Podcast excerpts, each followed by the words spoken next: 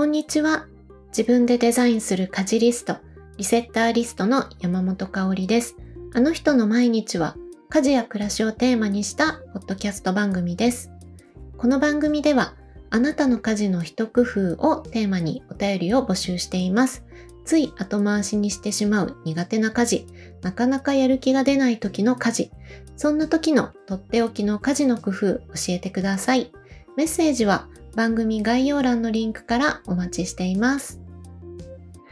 えー、さて、今日は毎月のレギュラーゲストをお迎えしています。ルームスタイリストで整理収納アドバイザーの秀丸さんこと安藤秀道さんです。秀丸さん、こんにちは。こんにちは。よろしくお願いします。はい、よろしくお願いします。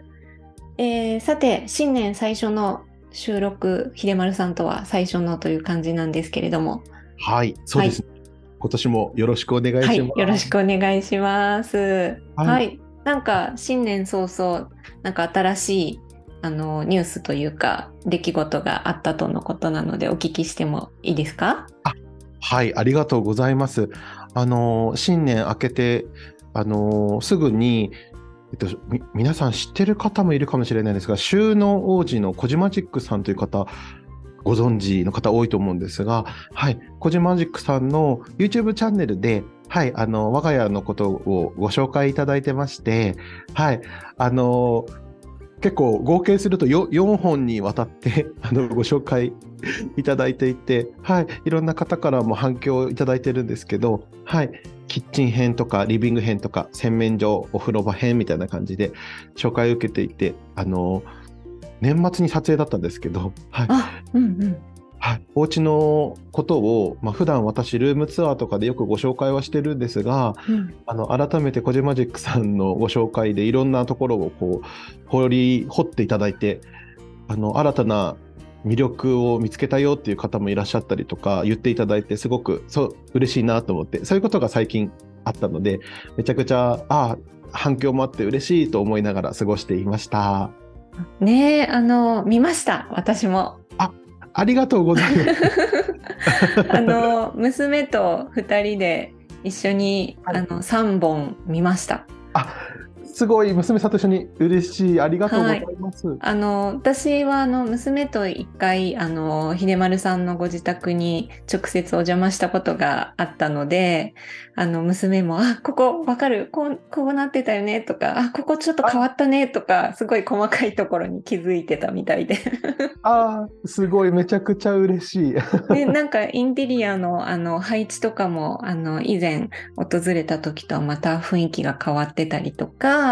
なんかあの、以前私はあのオンラインの講座も受講させていただいたことがあったんですけどその時にご紹介いただいたこととかがまたギュッとあの YouTube の中でまとめられてなんかポイントが紹介されててすごいまた分かりやすくてよかったです。ああ、ありがとうございます。嬉しい。あの動画を見ていただくと、だいぶキュッとこういろいろ重要ポイントをまとめていただいているので、すごく密になんか情報が詰まった動画になってました。はい。ね、なんかそう3本で終わなんか毎回あもうちょっと聞きたいと思ったら続きがあって なんかすごいいい感じに編集してた で最後またまだもう一本あるんですねじゃあ。うんうん、そうなんです。もう一本あるので、はい、ぜひ楽しみにしていただけたらと思います。はい、楽しみです。これ、あの、概要欄にリンクを貼らせていただいても大丈夫ですかね？あ大丈夫です。ありがとうございます。うん。あの、秀丸さんのお宅のなんか魅力とか、インテリアのポイントとか、すごいなんかあの、なな普段ねインスタとかでもすごい伝わってはくるんですけれどもコジマジックさんのあのトークと。ね、めちゃくちゃ面白くて。面白い、はい、しかもめちゃくちゃ優しかったです本当に、うん、そうなんか雰囲気がすごい伝わってきてちょっと関西弁で、はい、そうそうそうそう、ね すごい笑いながらいっぱい見せていただきました。はい。なので、あの、ね、もう見た方もいるかもしれないんですけど、まだだよっていう方は、ぜひ、あの、概要欄のリンクから飛んで、はい、見てみてください。ありがとうございます。はい、ありがとうございます。で、えっと、今日ね、本題に入る前に、ちょっと一個だけお便りをご紹介させてください。あの、はい、はい、本当は私12月に紹介しようと思ってたのに、すっかり抜け落ちてしまいまして、ちょっと時間が経ってしまって、はい、申し訳ないんですけど、えっと、秀丸さんと私で、えーと、一緒にお話しした124回目の11月だったと思うんですけどあのパートナーとね、はい、話す時間について一回お話ししたことがあったと思うんですけど、うんうんうん、はい、その回についてねあのお便りをいただいておりました。あそうですか、うん、でね、えっと、ラジオネーム、えっと、フリフリさん。フリフリさんってもう書いてあるので多分言っていいと思うんですけど、えっと、1月の、えっと、ゲストにね、出ていただいたファミリーキャリアコンサルタントのフリフリさんからいただいた、はい、お便り、お便りだったんですけれども、はい。はい、ちょっと読み上げさせていただきます。あの、その回の一番最後に、あの、ちょっとだけ紹介したことに対するメッセージだったんですけど、読みます。秀丸さん、えー、東京都のパートナーシップ宣誓制度の届け出おめでとうございます。あの後、パンフレットなどを読んでみました。私は当事者ではないけれど、知っておきたいことがたくさん載っていました。きっかけをくださり、ありがとうございます。とのことでした。ああ、嬉しい。ありがとうございます。フリフリさんがこれを送ってくださったんですね。私、あの、ポッドキャストで、あの、香織さんとのあの対談を、あの、ポッドキャストを聞いてたので、あ、すごい、あ、フリフリさんありがとうございます。そうなんですよ。そう、それをね、そう、紹介したかったのに、すいません。私、12月にちょっと抜け落ちてしまいまして、今お伝えできてよかったです。あ、嬉しい。私、今、すごくあったかい気持ちです。ありがとうございます。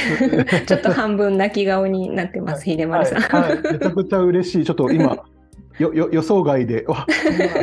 メッセージいただけるなんて、ありがとうございます。なんか、あの、うん、それをね、当事者じゃなくてもってなんか言ってくださっていろんな情報を知れて嬉しいって言っていただけること自体が本当になんか今までそんなにね、なかったっていうか、はい、これをきっかけにいろんな方に知っていただけたのかなってとても嬉しく思ってます。ありがとうございます。はい、すごい、あの、本当あの、当事者だけの問題じゃないので、あの、みんなにね、広く認識してもらうことってすごく大事だと思うし、秀丸さんがね、そうやって、あの、情報を発信していただいていることで、あの、た、たくさん伝わっていってる部分ってすごく大きいと思うので、はい、これからも発信楽しみにしております。ありがとうございます。はい。はい、というお便りの紹介からでした。はい。では、えっ、と、今日のね、えっ、と、本題というか、に入っていきたいなと思うんですけれども、えっ、と、今回は、自分のお部屋をね、好きになる方法というところで、えっ、と、お話ししていけるといいなと思うんですけれども、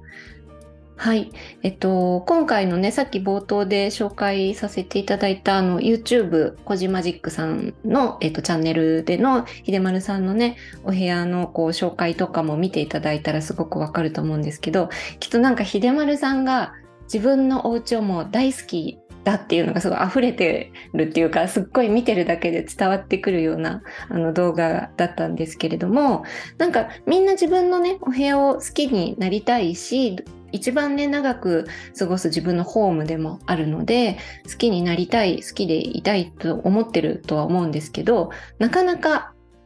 そこまでそういう気持ちはあってもそこまでにこう到達するにはいくつかステップが必要だったりっていうところもあるのかなと思ったりしてその辺をこうちょっと秀丸さんに 教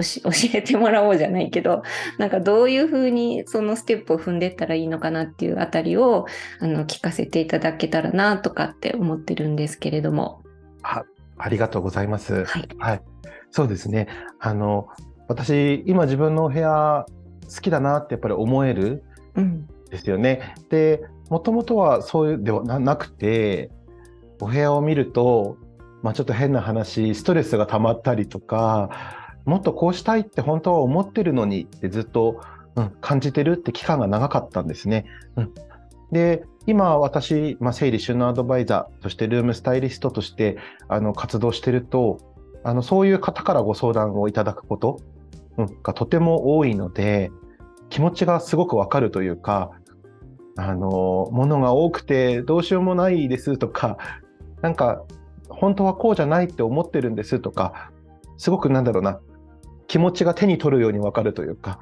ももどかしいよねみたいな、そうでき、やりたいんだけどできないよねみたいなことをすごく感じることが多いので、はい、それをあのどういうふうに自分の部屋を好きになっていったんだろうって思い返して、で、あ、私こういうきっかけがあったから、お部屋を好きになれたのかもっていうことをちょっと今日お話できたらなと思っています。はい。うん、そっか、秀丸さんにもそうやってステップをこう重ねていったっていう経験があるってことですね、じゃあ。そうなんです。本当に。なんかこう、みんなやっぱりこう出来上がった空間を見て初めて秀丸さんを知るのでなんかもうずっとそうだったんじゃないかとか最初からこうそういうお家に住んでるんじゃないかとかそういうふうにこう思われがちだと思うんですけどそんな秀丸さんもその同じように悩んでる方たちと同じようなステップを踏んで今の状態があるっていうことですか？そうそうなんです、うんうん、はい、やっぱり最初私物もとても多いタイプだったのでこうぬいぐるみがたぬいぐるみたくさんあるよとか洋服もたくさんありすぎて着たい着たいものが見つからないみたいな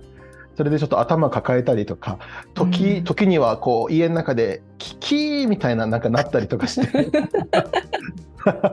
ちょっとあのやばい状態に落ちる時期もあったんですけど、はい。まあ、なんかそういう時にあの、まあ、何度かあのこの香織さんのポッドキャストの中でもお話しさせていただいたことがあるんですけど、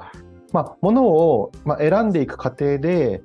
うん、それがどんどんどんどん解消されていったというのがあったんですけど、で、まあ、よく整理しろとか、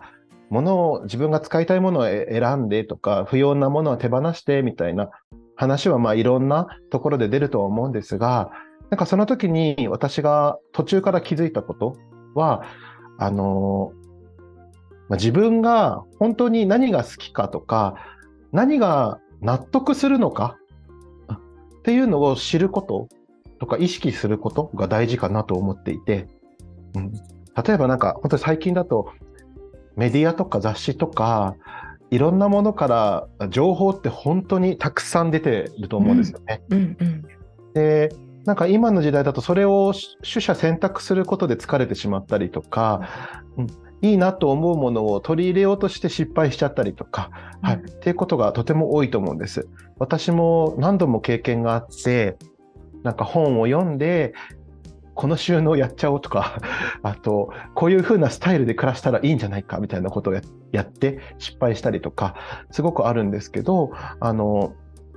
ただ、そこにもいっぱいいい情報あることはあると思うので、自分がその選べる自分の気持ちとか精神状態になること。なんで、ある程度自分がどういうものが好きかを知ることが大事だと思うんですよね。なんで、そのメディアとか雑誌からの、インスタとかからの情報に、こう、全部身を委ねるんじゃなくて、何かそういう情報を得たときに、あ、自分だったらどうかな。私がこれを明日から実践するとしたらこうなるかなっていうのをイメージして、イメージできるものから取り組んでいったりとか、うんあこの雑貨この人紹介しててとっても素敵だなと思ったら家に置いたらどうなるんだろうとか、うん、大きさはえどれぐらいなんだろうってちょっと検索してみるとか、はい、それだけであのだいぶあちょっとうちには大きいかもって思えたりとか。あこの色うちに置いたら結構派手かもなとか、はい、なんかそういう感じであの一旦自分が取り入れるものを取捨選択するのをあの気をつけるだけでいいので、それだけでだいぶお部屋の、あの、自分のお部屋を作っていきやすくなるし、自分のお部屋が好きになるきっかけになるかなと思うんですよね。うんうんうん。なるほど、なるほど。なんか、やっぱり、あのー、丸ごと真似しちゃう方が、なんていうのかな、こう、楽じゃないけど、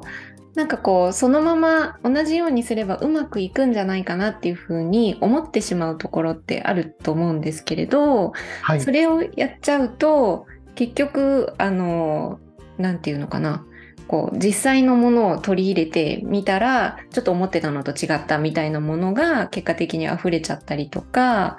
なんかこうワンクッション自分ごと化してからアクションを起こすみたいな方がなんかそこでちょっとそういうなんていうんですかね取捨選択の精度が上がるみたいなこともあるんですかね、じゃあ。あそうですね、本当にその通りだと思っていて、はい、やっぱりこう、自分が自分のフィルターを一度通していただきたい。そのまま、あ、これいいよって、それ何かで見て、そのまま取り入れるっていうのは、まあ言ってしまえば誰かのこうコピーになるわけですよね。うんうん、まあある程度コピーしちゃってもいいと思うんですけど、ただその時に明らかに自分とかけ離れてるなとか、うん、なんかちょっと自分には本当は合わないけどいいって言ってるからやってみるとか、うん、そうすると失敗してしまう可能性も高くなるかなって思ったりするので、まあ、自分のお部屋を好きになりたいって思っている方は、まずは一度自分のフィルター、そして自分がやってるとことか、あの自分が取り入れているところをちょっと想像していただいて、そうすると、だいぶそこであの取捨選択が楽になるのかなっていう感じが。うんしますね。なるほど、はい、だからやっぱ自分のフィルターとかきっとそのご家族のあの、ね、年齢だったりとか働き方だったりとかお子さんのえっと、人数とかいるいないとかいろんなことを含めてあの前提条件とかその壁の色だったり材質だったり多分前提条件がそもそもいろいろ人それぞれ違っていてそこにさらに自分のフィルターっていうのがかかってくるから、うんうん、なんかここをやっぱりあの丸ごとコピーでうまくいくというふうにも限らないですもんね。そうですね、そうですね、うんうんうん。自分の環境に一度当てはめてみるっていうことですかね。うんうんうん、なるほど。じゃあそれがまずは第一歩としてあるとして、でそこからまたさらにこう自分の家を好きに家というか部屋お部屋とか空間を好きになっていくためになんか大事にした方がいいこととかって言ったらどんなことがありそうでしょう？はい、そうですね。あのー、まあ、今の取り入れる情報を取捨選択したり方法を選んでいただいた後は、お部屋を結構もう一気に全部変えたいとか、うん、まあ、変え変えちゃいたいって、まあ、思いがちだと思うんですけど、そうすると結構大変だったりとか、あのそれでもし自分に合わなかった場合に結構悲惨なことになってしまうので、まずは少しずつ取り組んでいくことが大事かなって思っています。例えばお家を整理していくってなっても、まあ、例えばこうプロを呼んで、まあ、整理収納アドバイザーが来てとかだったら一気にねこう物をわーって出して自分であの判断しながら手伝ってもらいながらっていうのも可能だと思うんですけど今日整理するぞみたいな感じで朝気合い入れて クローゼットの洋服全部出すぞって出してで一人でやると多分それを戻しきるまでってすごく大変なので、うん、はい。なので、そういうふうにね、あの、一気にやろうと思うと大変なことが多いんですけど、例えば今日はこの引き出しだけとか、あ今日は自分のバッグの中だけとりあえずやってみようかなとか、少しずつ取り組んでいくっていうのが最初、あの、スタートなのかなっていうふうに、うん、思っています。うん、そうすると、はい、こう、自分の中での、あ、これ合ってるかもとか、うん、ここをこう整理できたからっていう達成感もあって、うん、あじゃあ今日はこっちやったから明日はこっちできるなとか、うん。うん、順調に自分とこう対話しながら、やっていけるんじゃないかなって思思っていますね。はい、うんうん、いやなんかあのついねあのやる気に頼ってこう、うん、一気にやるぞみたいなこう腕まくりして取り掛かりたくなる気持ちとか、はい、これをやれば一日で劇的に変わるのではみたいな期待とともに始めちゃう気持ちもよくわかるというか、あるんですけど、はい、いや、確かに、あの、山になった服を見て、こう、力尽きるみたいなところも やっぱありますよね。ありますよね。うん、ちょっと、あ、あ、唖然としますよね。あ、うんうん、これか、これをえどどう戻すんだっけみたいな。えあのちなみに秀丸さんもお洋服すごい持ってた T シャツすごいいっぱい持ってたって前お話しされてましたけど、それを減らす時の手順というかはどんな風に、はい、一気に少なくなったのか徐々に減らしていったのかとかなんかそのお洋服の数を減らす時に秀丸さんの場合はどんな感じだったんでしょうか？はい私は結果から言うと1年半ぐらいかけてやってます。おお結構ゆっくりですね、はい、思ったより。はい、結構ゆっくりです。でまあもともと T シャツがまあ何百枚もあって これね毎回え？ってなるんですけど言われるんですけど すごい数持っててで、うん、まあちょっと恥ずかしいんですけど言っちゃうと押し入れをパッて開けたら上の段は T シャツの山だったんですよ。えーはい、想像できない。はい、もう本当に思い出すだけでゾッとするんですけど。そうなんです。それであのそこから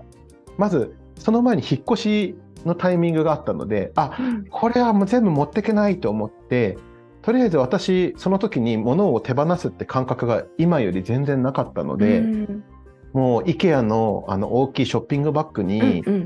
2袋分とりあえずまだそれでも半分ぐらいだったんですけどうわーって詰めて近くのリサイクルショップに持って行ったんですね、うんうん、そしたら合計で900円ぐらいだったかな。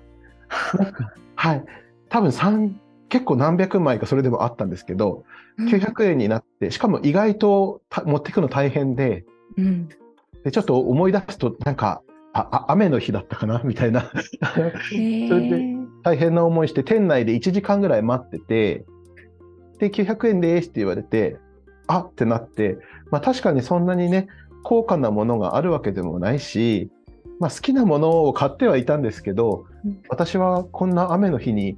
こんなに重いものを持って1時間この店内で待って900円のために何をしてるんだろうって気持ちになったんですよね。はい、でその後はもう引っ越しまで時間がないし、まあ、無駄にしちゃうのもあれなので売りに行ってもよかったんですけど結果的に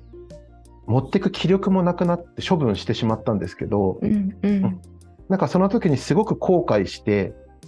なんで私はこんなに買い物してしまったんだろうみたいな。はい、で多分ね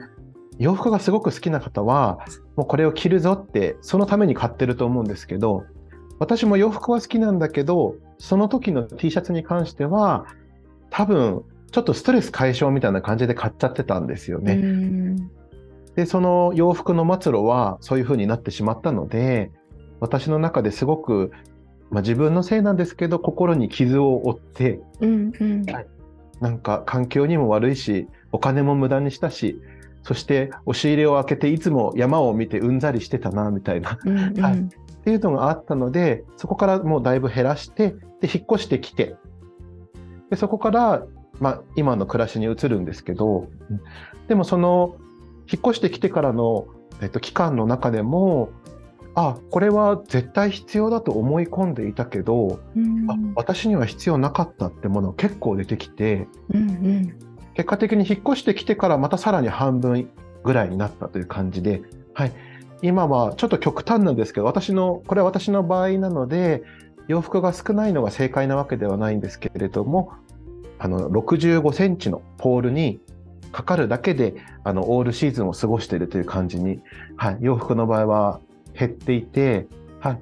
でもその T シャツの山と一緒に暮らしている頃より、あの、ファッションを楽しめていたりとか、あの、あ、今日はこれ着よっかなってちょっと気分が上がったりとか、はい、そういう感じに慣れているので、やっぱり自分のかん自分がどう思っているか、自分がどういうスタイルが好きなのかっていうのを、あの、こう考えていただくっていうのと、一気に変えようっていうよりは、うんうん、徐々に徐々に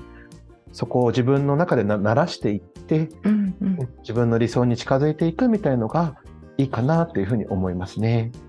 いやー、すごい、あの、数だけ聞くとね、激減みたいに思うけれど、なんかそれは短期間で起こったことじゃなくて、1年半かけて、徐々に徐々に自分の気持ちとのこう、だからギャップがそこまで生まれることなく、あの、適応しながら少しずつ減らせていったっていう感じですよね。本当その通りです。うん、なんか、あの、つい、あのね、その自分のクローゼットとか、まあ、物置なりどこでもいいんですけど物の山を見ちゃうと一気に片付けたいみたいに思っちゃうけどなんかそういう風にするまあそういう方法もあるのかもしれないですけど急がなくても別に大丈夫ってことですよね逆に。あそうです。もう急がなくて大丈夫なので、うんうん、自分の中であ今日はここまでやったらいいとか、うん、あじゃあ今はこれが納得するスタイルなんだって思える、うん、っていうことが大事なので、はい、うん、なんか何かをね環境を変えたくて一気にもう大改造大作戦みたいな感じで 思いがちなんですけれどもね、まあ、それを手伝ってくれる人がいるなら、うんうんうん、OK って感じなんですけど自分一人でやる場合は、うん、自分のペースとかまあ、あの性格もねあると思いますので少しずつやっていってあの大改革というよりも自分に合ってるあのスタイルって何かなって模索しながら、うんうん、やっていっていただくっていうのが、うん、いいかなって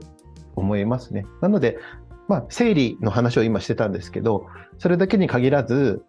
まあ、私の場合植物が大好きなので、うんうん、こう植物をこう見える空間にしたくて、まあ、あの大体もうリビングにいてもあととりあえずベッドに横になってもフェイクのグリーンが見えたりとかあのそういう空間にしていたり好きなものを飾って気分が上がるポイントを作ったりとか、はい、あとはちょっと肌に触れるものとかですね。例えば私だとそうだなスリッパとかですかね。スリッパも、あの、私が使ってるスリッパ、ちょっと、なんかね、猫ちゃんの、あの、形の。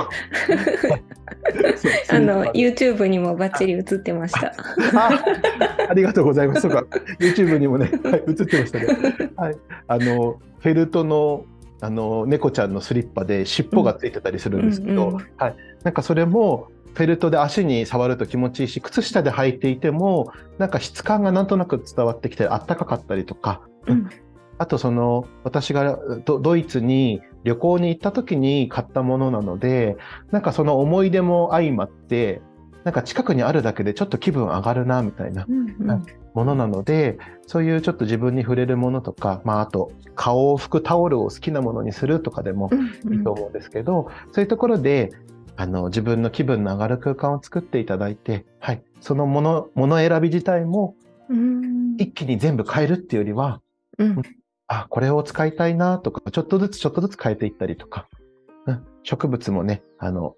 よくお客様のうちでもう植物大好きだから一気に全部買いたいんですけど、どれを選べばいいですかって 言われることがあるんですけど、あ、まずはじゃあシンボルだけ1個買ってみませんかというところから、はい。まあそれに付随していくつか買うとかだったらいいと思うんですけど、なんか一気に買えるっていうのも、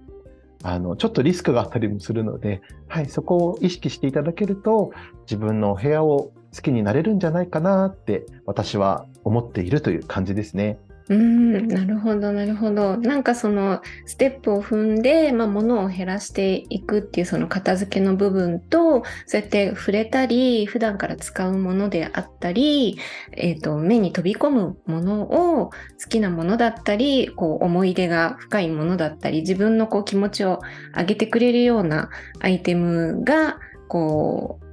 をなんか普段から使用できる環境を整えるっていうこともね好きな好きになる部屋を好きになる条件として大事っていうお話すごい確かになと思いながらなんかついこう見た目にあののことばっかり思ってしまうけれどそういうところからもねあの整えていけるんだなっていうのが分かりました。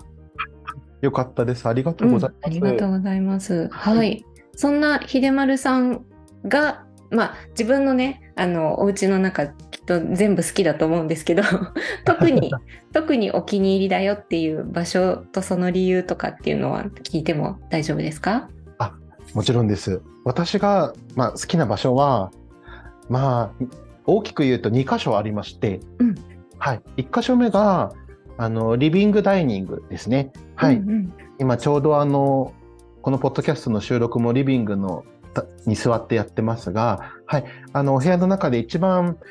こう好きなものが集まってる場所、うん、そして滞在する時間が一番長い場所なので本当に好きなものを集めてるんですけど、はい、植物もまあたくさん吊り下がっていたりとか、はい、あの家財家財道具 あのテーブルとか、はい、あのそうですね。こう見渡すと好きなものが集まっているので、うん、自分の中でいつもこの部屋を眺めながらあのパートナーと食事をしたりお話ししたりとか、うん、あとお客様とかお友達が来てくれた時もここで過ごすのであの座っていただいた時にあの特等席になるように一番私の部屋の中で景色がいいポイントをリビングに作っているので、はい、それが、あの好きであの好きな場所ででその過ごす時間が長いことが理由になりますね。はい、そして、はい、はい、あともう一箇所洗面所なんですけど、うん、はい、洗面所はとてもまあお部屋の全体の中で言うとシンプルな場所なんですけれども、はい、なんかあの洗面所の場合は私、その、この間、コジマジックさんの YouTube の中とかでもご紹介いただいてたんですけど、はい。デスクの、洗面所にデスクがあって、その上に IKEA のドールハウスが置いてあるんですね。はい。そこに、あの、スキンケアのものとか、なんか綿棒とかそういうものが普通に置いてあるんですけど、なんかそれは普通にお子様が、まあ、ドールハウスとして遊んだりとか、絵本の収納に使ったりとかできるものなんですけど、私は私の使い方でそこにスキンケアの用品を置いていて、なんか自分が選んだうんと自分の好きなものを収納用具にしてるっていう、なんとなく私の空間だなと思えるというか、はい。で、使いやすいし、あの、好きなものを置いてるので、なんかそれを見るだけで気分が上がったり、はい。そこで洗濯物を畳んだりとか家事をしたり、で、いつも、あの、例えば、香織さんのポッドキャストを聞きながら洗濯物を畳んだりとか、あの、普通にこう、YouTube で音楽かけながらとか、ポッドキャスト聞きながらってことが多いので、なんていうか、家事時間を過ごしてる、洗濯もそこでしたりするので、うんうんはい、家事の時間を、あの、私の、そのやらなきゃいけないんだけど、うんと、それを気分が上がりながらやれる空間にしてくれてるのが洗面所なので、はい、好きな理由はそこですかね。はい。いやありがとうございます。なんかあの、秀丸さんといえばね、そのグリーンとコンクリートのこう組み合わせがすごい象徴的なリビング、ダイニングのイメージね、持ってる方も多いかなと思うし、私もその感じがすごく秀丸さんのなんかアイデンティティとしてなんかこう自分の中で結びついてたりするんですけど、はい。はい、あの、洗面所も、あの、あのドールハウス本当に可愛くて、秀丸さん家ならではのすごいユニークというか、あの他にねきっとないオリジナルのなんかこう使い方というかオリジナリティのある空間だなっていつも思って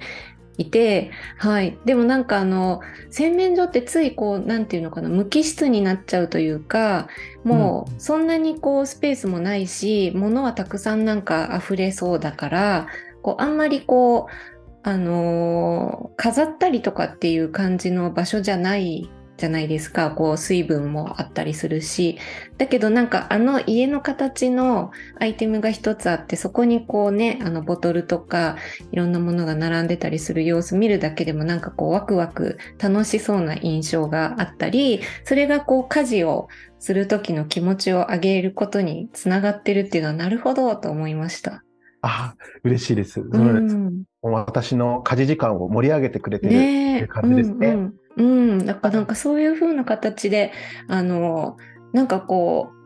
その空間自体も素敵だし、なんか物ってその使い方をそんな限定しなくていいのかっていう風な気づきがあったのが、そこ私見せていただいた時で、なんかね、秀丸さんはそうやってそれを収納ラックというか洗面所に設置するっていうことを思いついてされたわけですもんね。で別にそれはすごいもう素敵な使い方だしそういうふうにこう工夫していっていいんだっていうか。そうですね。はい、もうなんか物っていろんな使い方ができるなと私は思ってるので、なんか本棚として売られてるものも本棚として使わなくてもいいかもしれないし、はい、もう自分のお部屋に合った自分なりの使い方をしていくと、うん、あこの空間好きって思えたりするのかなって思ってますね。うん本当あのぜひあのまだえどんなどんな洗面所なのって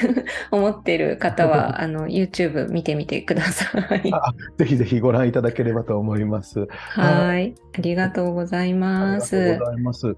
はい。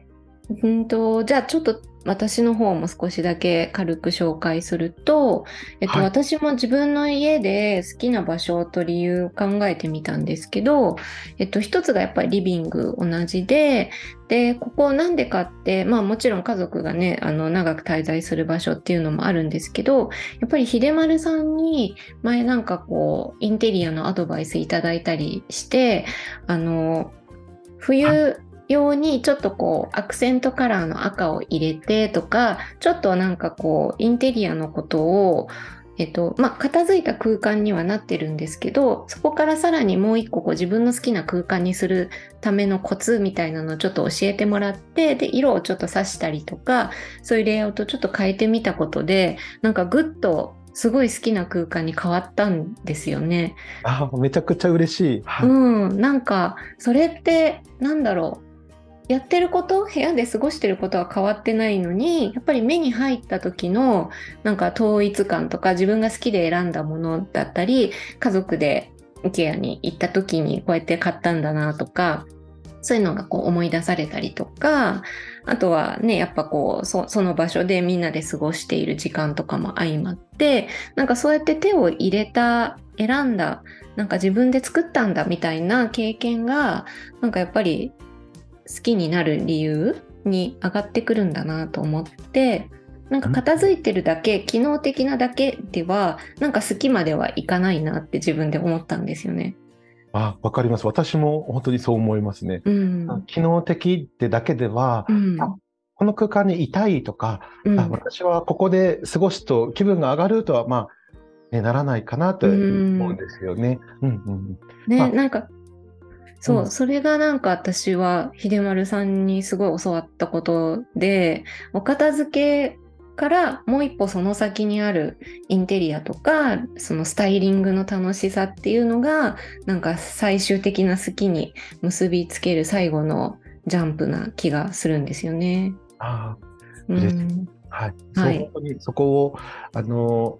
やっていくと、自分の好きなお部屋っていうのができていくのかなって感じますね。うんねそうですよね。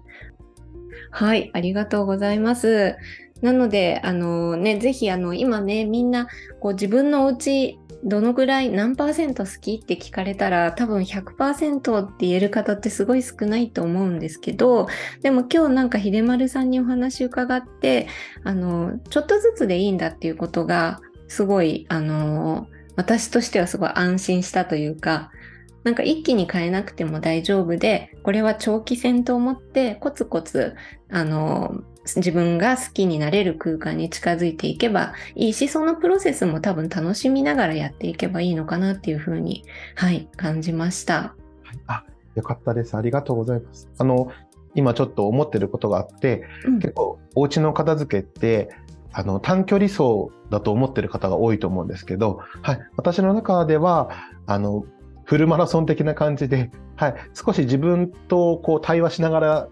ちょっと時間かかるものだなと思ってるんですよね。はい。なので、あの、まあ、こう短距離でわーって走って、ゴールするってやり方もまあ一つあるとは思うんですけど、その場合ね、結構助けが必要だったりとか、はい。うん、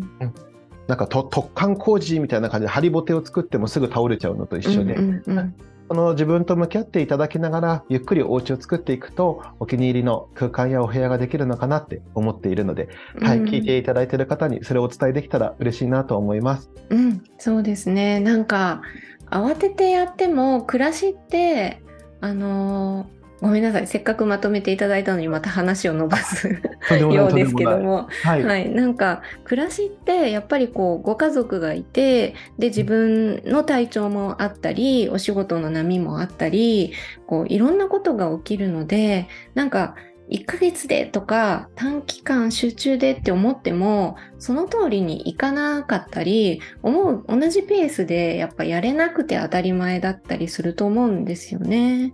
なんかそう思うとやっぱりこうフルマラソンでそのコツコツちゃんと続けられるペースでゆっくりゆっくり行った方がなんかねで多少そのペースが落ちる時期もあればちょっとあの強度をこう強めに頑張れる時期があったりとかなんかこうそういう波は受け入れてやっていって全然いいのかなってはい思いました。本当ですね。はい、うん、私も本当にそう思います。はい。フルマラソンは走ったことないんですけど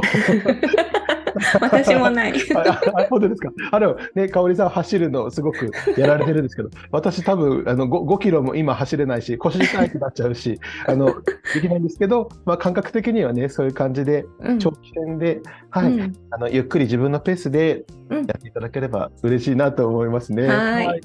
ありがとうございます。なので、ぜひね、皆さん、あの、あんまりこうね、肩に力を入れすぎずに、ゆっくり、あの、ちょっとずつね、一緒に進めていけたらいいなと思います。はい、ありがとうございます。ありがとうございます。はい、では最後に、えっ、ー、と、秀丸さんの方からお知らせなどありましたらと思いますが、いかがでしょうか？はい。あの、最初にもお話しした、収納王子コジマジックさんのコジマジックチャンネルというあの YouTube の動画で私のお部屋をご紹介いただいてますので、はい、あのリビングやキッチンやお風呂場、そしてインテリアのね、お話もいろいろさせていただいてますので、ぜひご覧いただけたらと思っています。あとですね、あの、最近、今年年明けからですね、えっと、千葉県の八千代市にある、えっと、フクロウ FM という、あの、ラジオ局の、えっと、心地よい暮らしという、えっと、ラジオ番組で、えっと、パーソナリティをさせていただくことになりまして、はい。あの、もともとやられていた玉美さんという方とダブルパーソナリティで、はい、お話を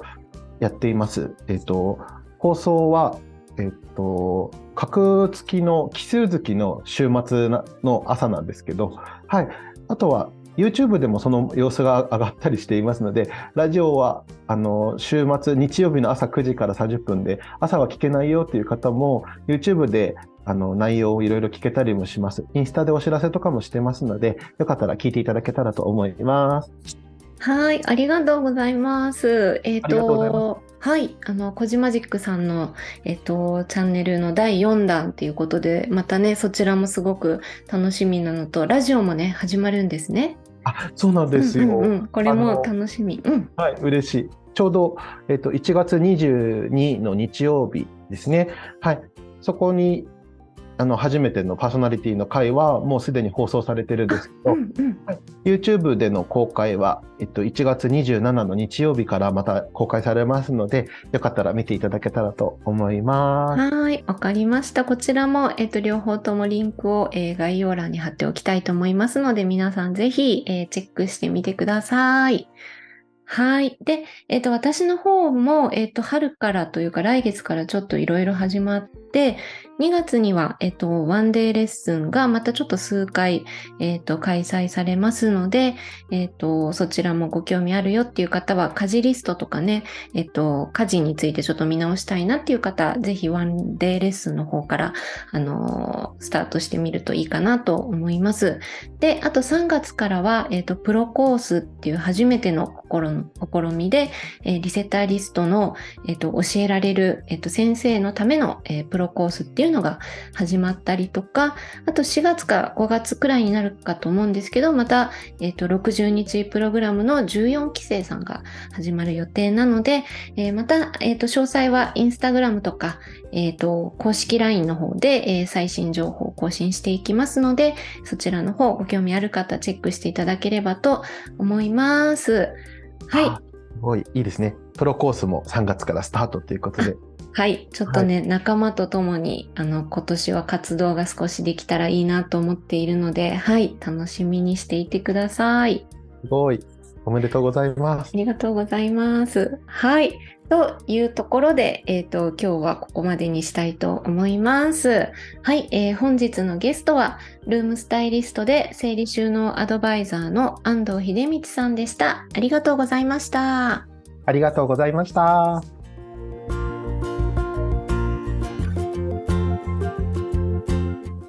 今回のあの人の毎日はここまでとなります。概要欄にお便りフォームをご用意しています。感想、質問、トークテーマなど募集していますのでよろしくお願いします。